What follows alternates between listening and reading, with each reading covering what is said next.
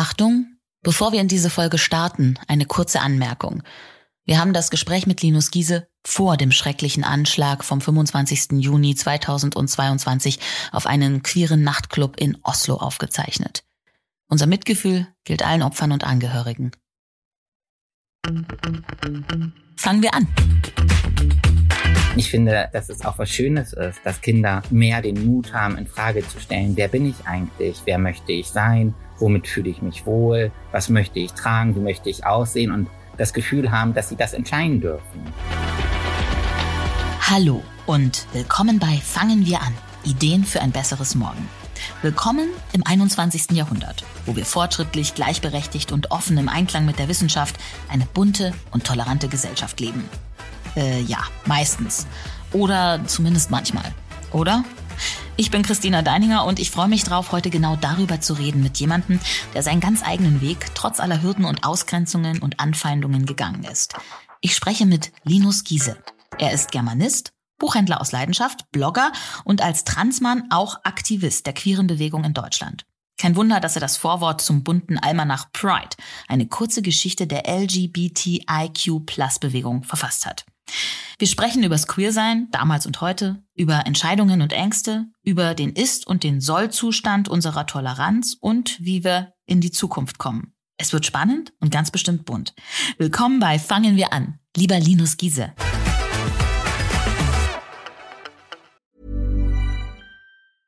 I'm Sandra, and I'm just the professional your small business was looking for. But you didn't hire me because you didn't use LinkedIn jobs. LinkedIn has professionals you can't find anywhere else, including those who aren't actively looking for a new job but might be open to the perfect role, like me.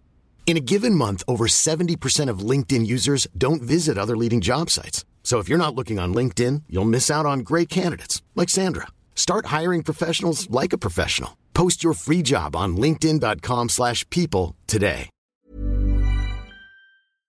Danke, ich freue mich sehr, dass ich dabei sein kann.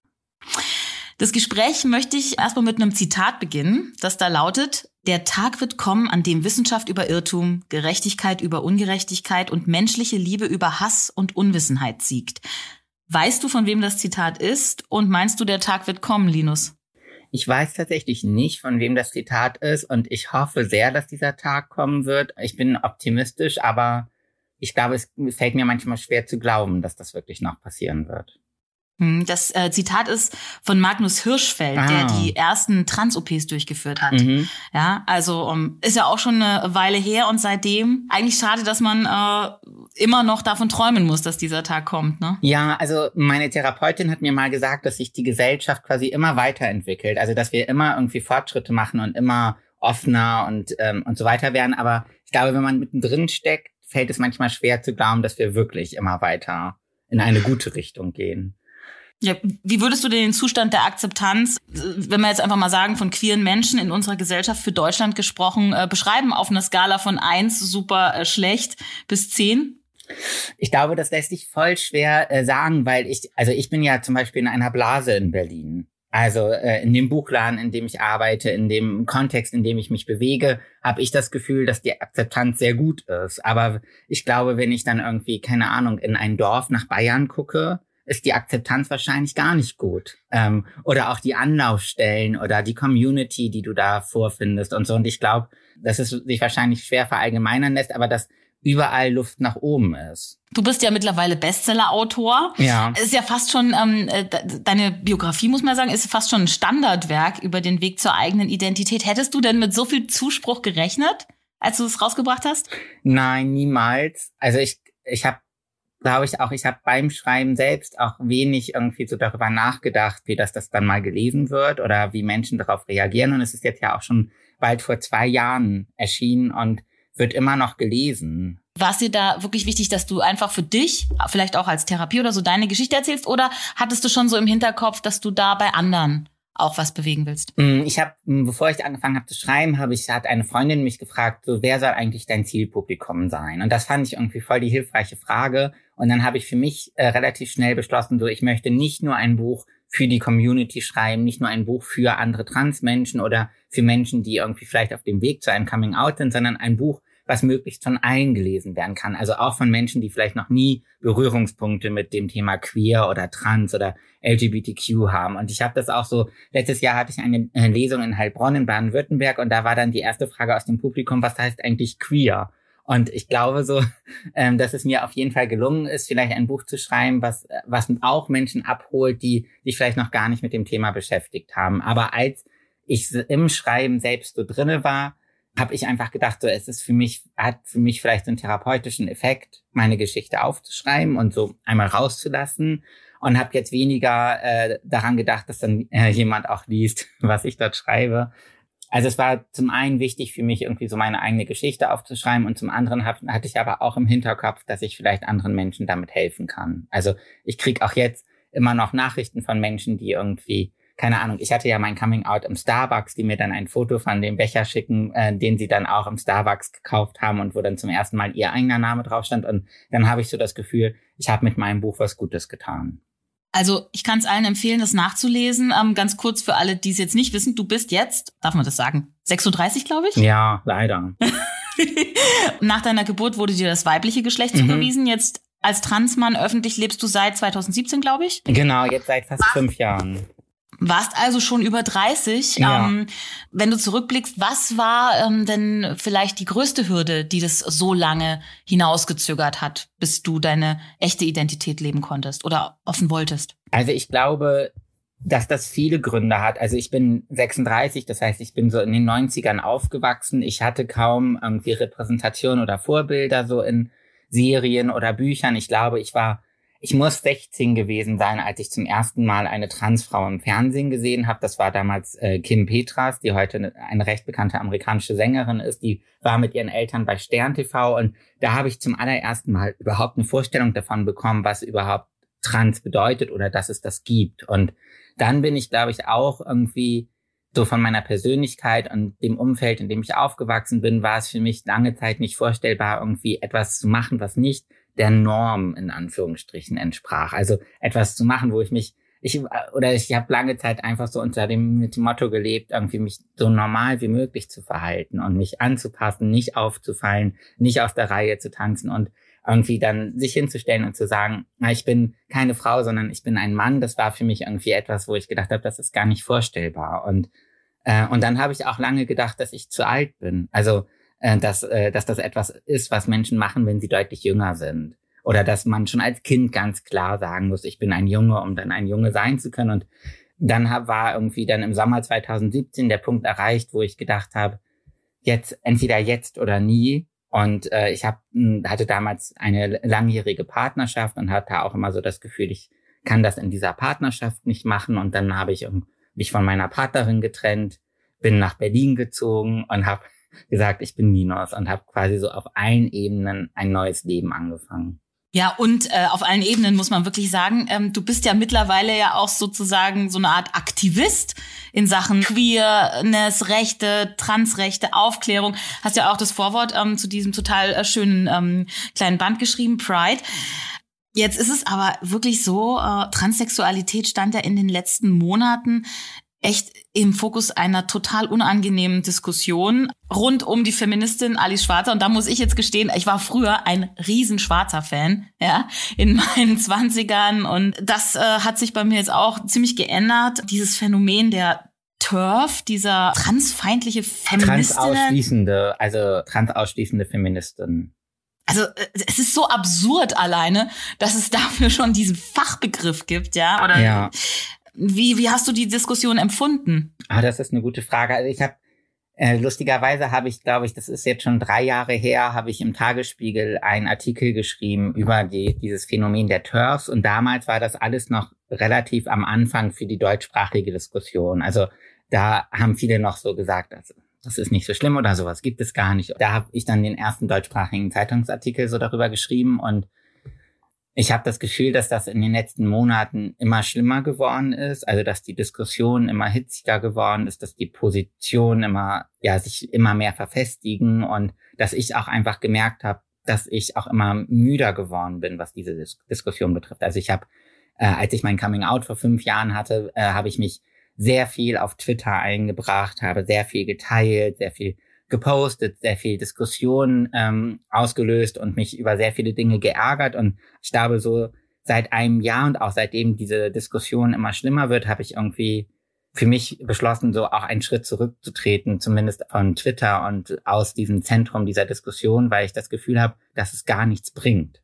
Ich vergleiche das manchmal mit irgendwie Corona-LeugnerInnen oder VerschwörungstheoretikerInnen oder so. Also ich glaube, dass es ein Fehlschluss ist zu denken, dass ich denen das nur einmal rational erklären muss und dann verstehen die das. Und ich glaube, dass irgendwie, dass ich mein Buch geschrieben habe oder dass ich irgendwie auf Instagram Dinge aus meinem Leben teile oder dass ich das Vorwort für das Pride-Buch geschrieben habe oder jetzt auch mal ein Kinderbuch übersetzt habe, dass das viel nachhaltigere Arbeit ist, als mich mit Turfs auf Twitter auseinanderzusetzen. Und, und trotzdem beobachte ich das und finde das furchtbar erschreckend, und ähm, verstehe es auch in letzter Konsequenz nicht, dass vor allen Dingen ja auch Frauen, die ja auch lange selber um ihre eigenen Rechte gekämpft haben, so gegen eine Gruppe anderer Menschen ankämpfen, weil sie irgendwie Angst haben, dass ihnen irgendwas weggenommen wird oder irgendwas streitig gemacht wird. Das finde ich irgendwie auf allen Ebenen einfach äh, erschreckend. Erschreckend und befremdlich, ja. Und ähm, diese äh, Diskussion ähm, darum, was Schwarzer, ja, muss man sie halt nochmal erwähnen, auch wieder so äh, reingebracht hat, dass ja ähm, Transsexualität so eine Modeerscheinung gerade bei Jugendlichen wäre und so, so ein Ausweg gerade von Mädchen, so einer Sexualisierung zu entgehen. Was sagst du dazu? Hat sie da ihre Berechtigung oder? Halte ich für Quatsch. Also, um es äh, freundlich zu formulieren. Also, ich glaube, ähm, das ist natürlich wichtig. Also, es gab jetzt eine tolle Spiegelkolumne äh, von Samira El-Wazli, die auch geschrieben hat, so natürlich ist es wichtig, sich Gedanken zu machen, wie soll so ein Selbstbestimmungsgesetz aussehen. Aber ich glaube, dass diese Panikmache und irgendwie Trans ist ein Trend und keine Ahnung, alle Kinder werden jetzt appariert und kriegen Hormone und es ist alles ganz furchtbar und so weiter, dass das einfach nicht der Realität entspricht. Und ich glaube, dass dieses Phänomen, dass sich mehr Menschen vielleicht heutzutage outen als vor 20 Jahren, einfach darin begründet ist,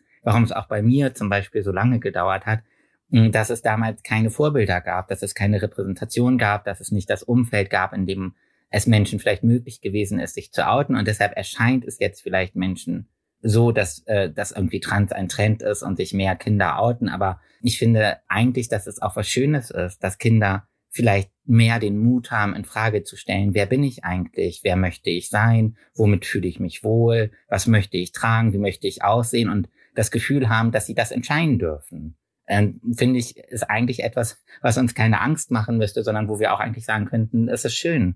Also ich würde mich freuen, wenn, wenn mein Kind den Mut hätte, ähm, einfach für sich herauszufinden, welches Leben es leben möchte. Und ähm, ich glaube aber auch, dass genau das eben vielen Menschen Angst macht.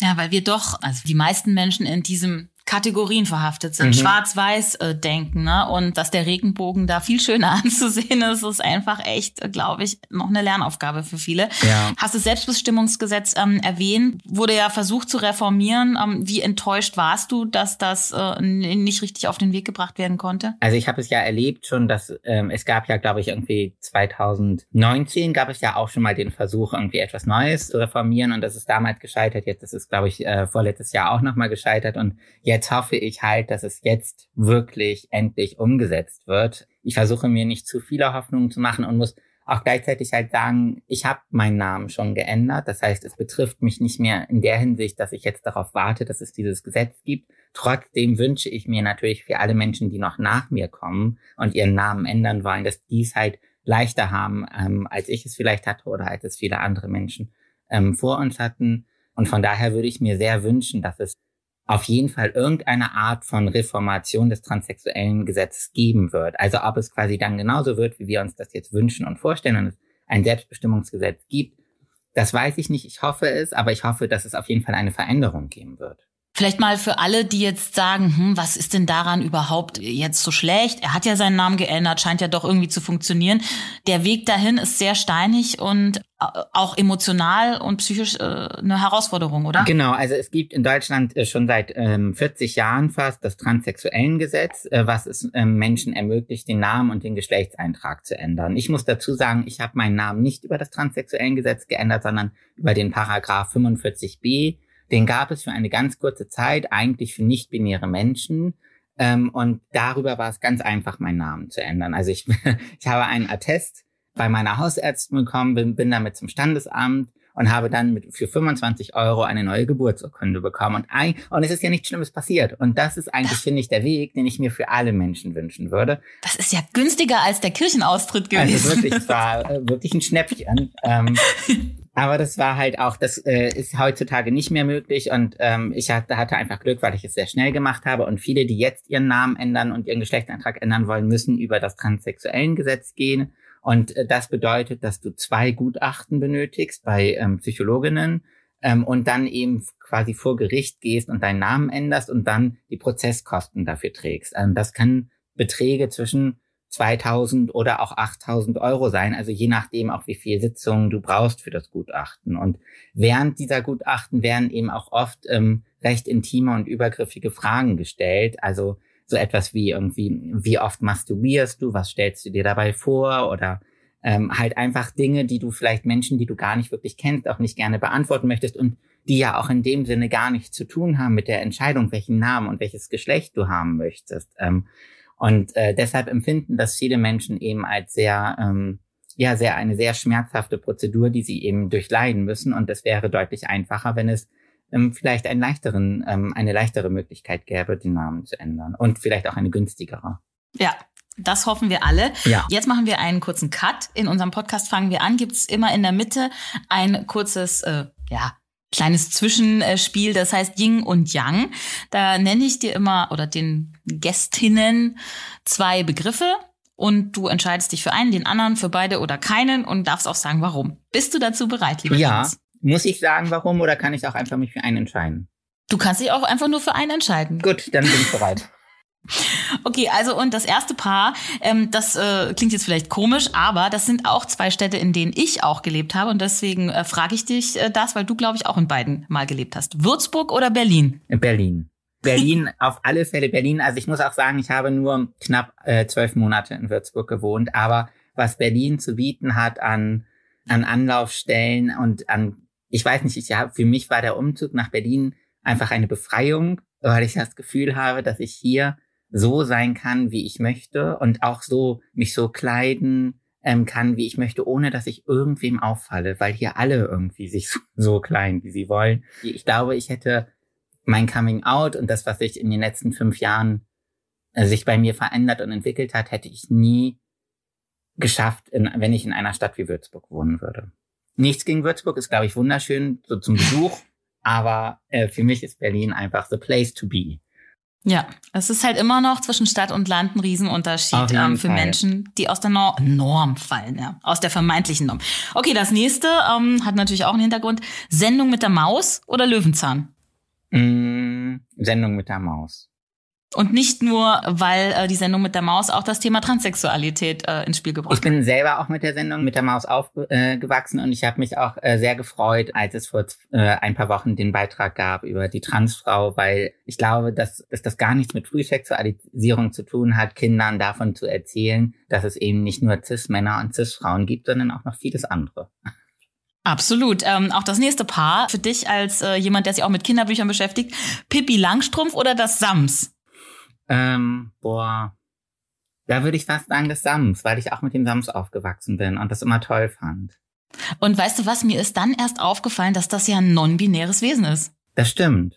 Das ist mir, darüber habe ich noch nach, aber das ist wirklich lustig, weil es gibt auch ein anderes, einen anderen Kinderbuchklassiker, Elmar der Elefant, der ist so bunt kariert und alle anderen Elefanten sind grau. Und auch das würde ich jetzt mit dem Wissen, was ich heute haben, habe, könnte ich, könnte ich fast denken, so Elmar ist trans oder anders als alle anderen. Und ich finde das interessant, so wenn man über, so auf Kinderbücher, die schon deutlich älter sind, ähm, auch sowas übertragen kann aus der heutigen Hm. Zeit.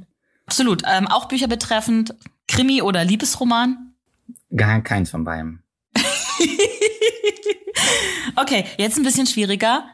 Akzeptanz oder Toleranz? Boah, das ist wirklich schwer. Ich mag das Wort Toleranz nicht so gerne, weil ich dieses, ich toleriere etwas.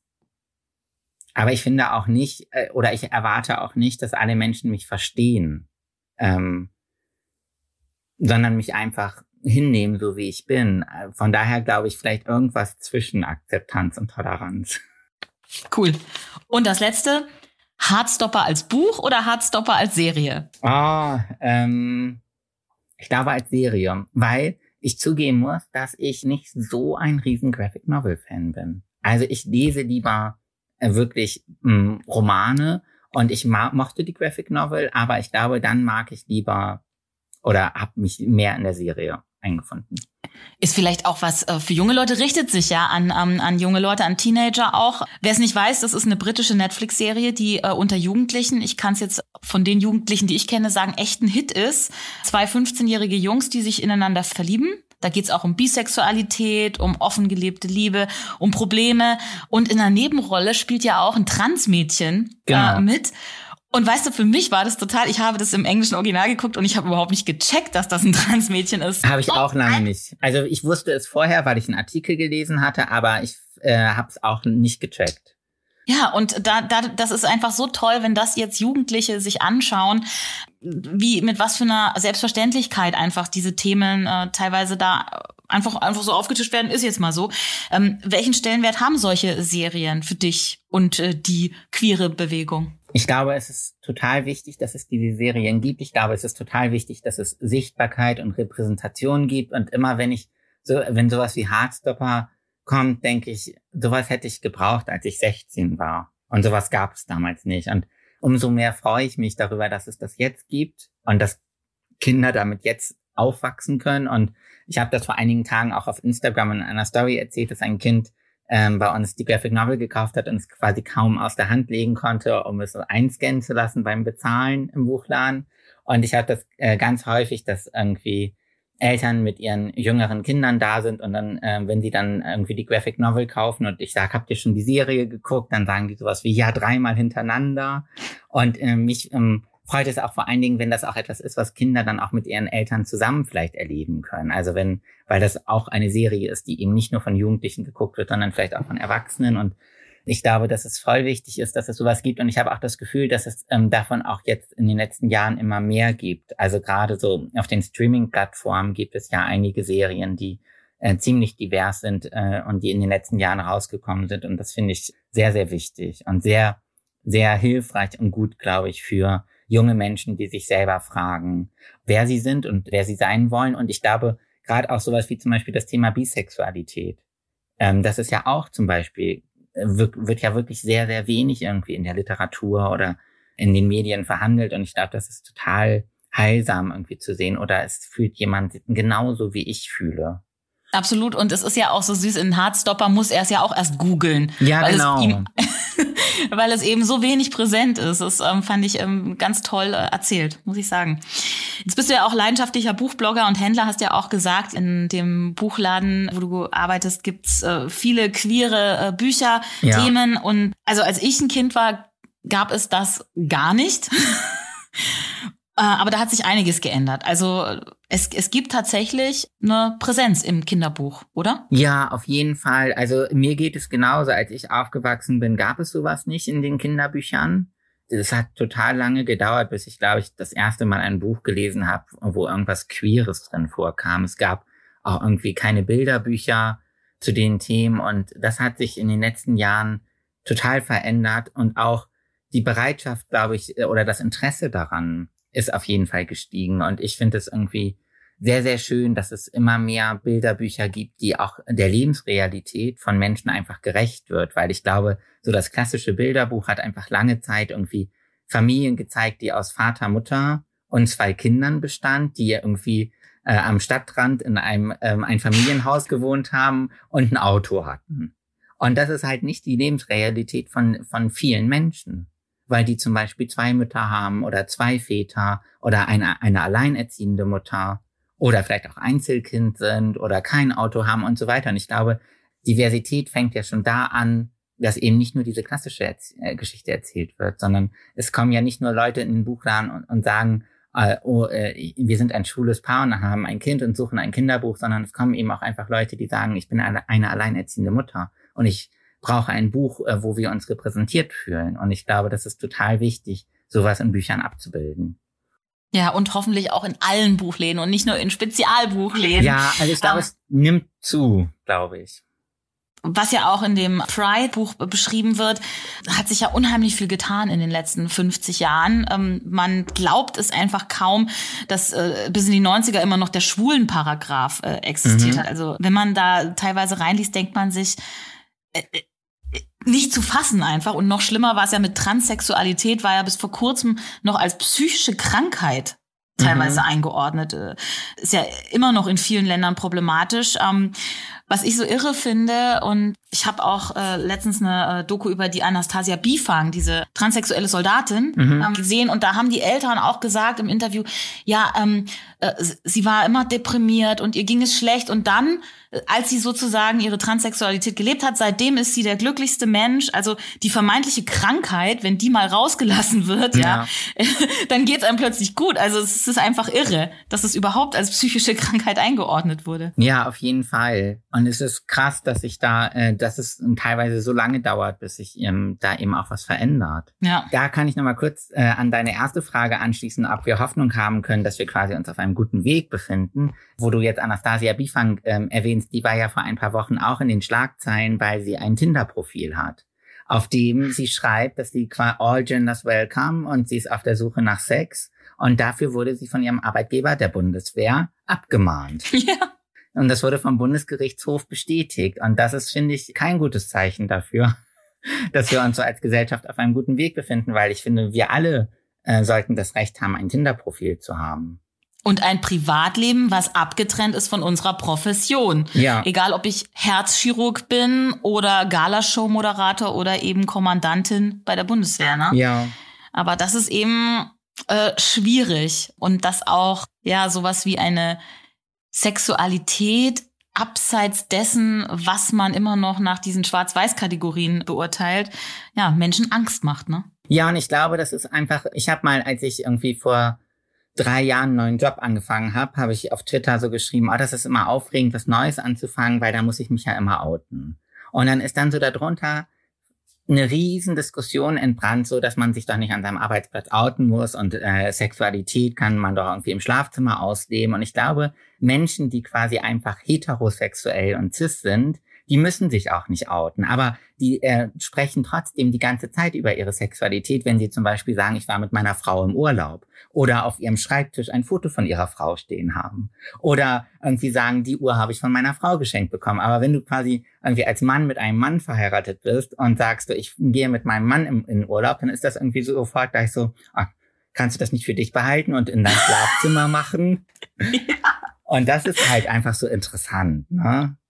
Ja, das, das ist ja auch das, was du sagst, was diese Mikrodysphorin, das ja. fand ich so ein, so ein tolles Wort. Es, äh, es ist ja jetzt nicht äh, äh, irgendwie jetzt äh, verboten oder man wird nicht mehr verhaftet, äh, ja. wenn man mit einem Mann zusammen ist. Man kann sogar heiraten oder mit einer Frau oder mit na gut, mehrere Frauen kann man leider nicht heiraten in Deutschland.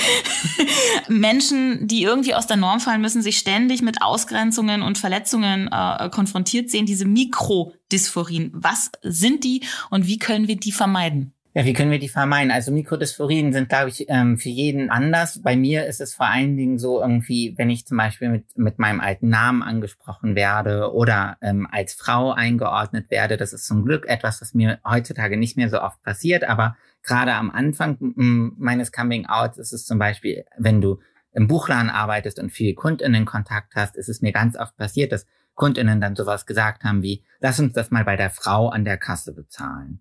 Oder gehen wir mal zu der Tante an der Kasse. Oder die junge Dame steht auch in der Schlange. Und das sind quasi immer wieder Momente, wo ich daran erinnert werde, die Menschen, die mich wahrnehmen, nehmen mich nicht so wahr, wie ich mich selber wahrnehme oder wie ich wahrgenommen werden möchte. Das heißt, es kommt immer wieder zu so einem Schmerz oder zu, zu den Gefühlen, nicht akzeptiert und gesehen zu werden. Und das ist dann wie eine Mikro oder fühlt sich dann an wie eine Mikrodysphorie. Und Dysphorie allgemein bedeutet quasi ja einfach, dass du dich als Transmensch und auch über, also es gibt alle Menschen auf der Welt, glaube ich, fühlen sich mit bestimmten Körperteilen oder mit bestimmten Dingen äh, ihres Körpers mal unwohl und bei Transmenschen kann dieses Unwohlfühlen aber ein richtiger Leinsdruck sein. Also zum Beispiel bei vielen oder viele Transmänner können zum Beispiel einen großen Leinsdruck empfinden, was ihre Brüste betrifft, äh, was aber eben auch damit zu tun hat, dass Brüste für viele eben einfach etwas Weibliches ist was zum Beispiel bedeutet, dass du, solange du sichtbare Brüste hast, die Wahrscheinlichkeit hoch ist, dass Menschen dich als Frau wahrnehmen und so ansprechen, weshalb du dich dann wieder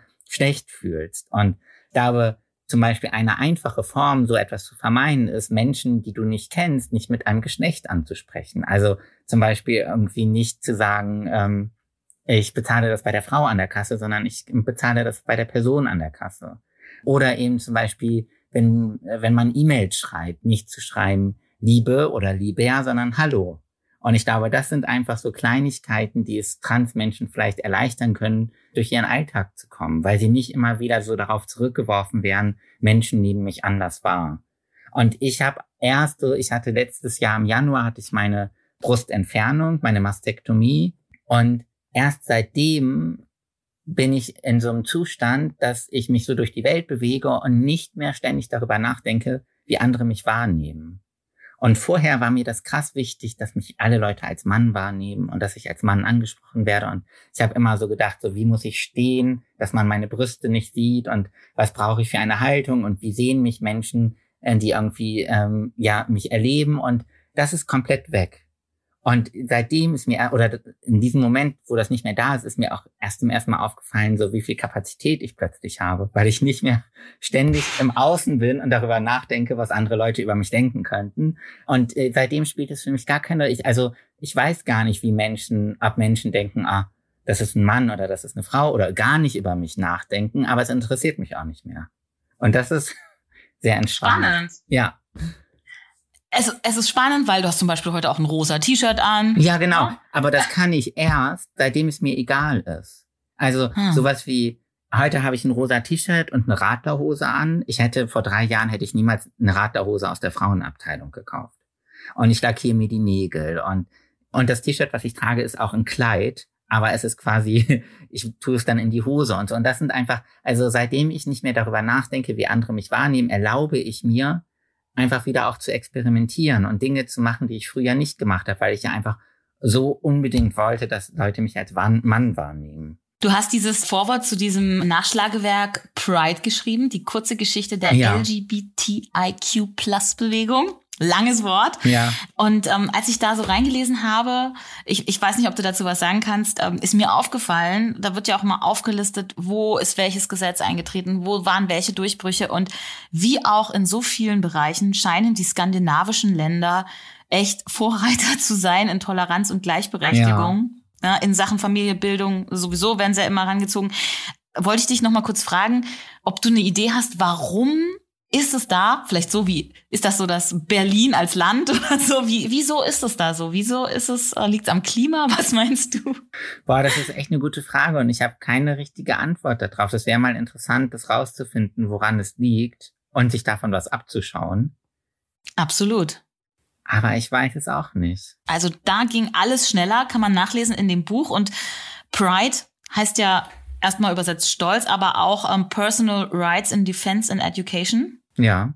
Etwas, das jedem Menschen zustehen äh, sollte. Und da wollte ich dich jetzt zum Schluss nochmal fragen, was wünschst du dir für alle, die Pride leben wollen? Wie sieht deine Vision aus? Du hast es schon so ein bisschen angedeutet mit dem, äh, wie wir Menschen ansprechen, wie wir mit ihnen umgehen.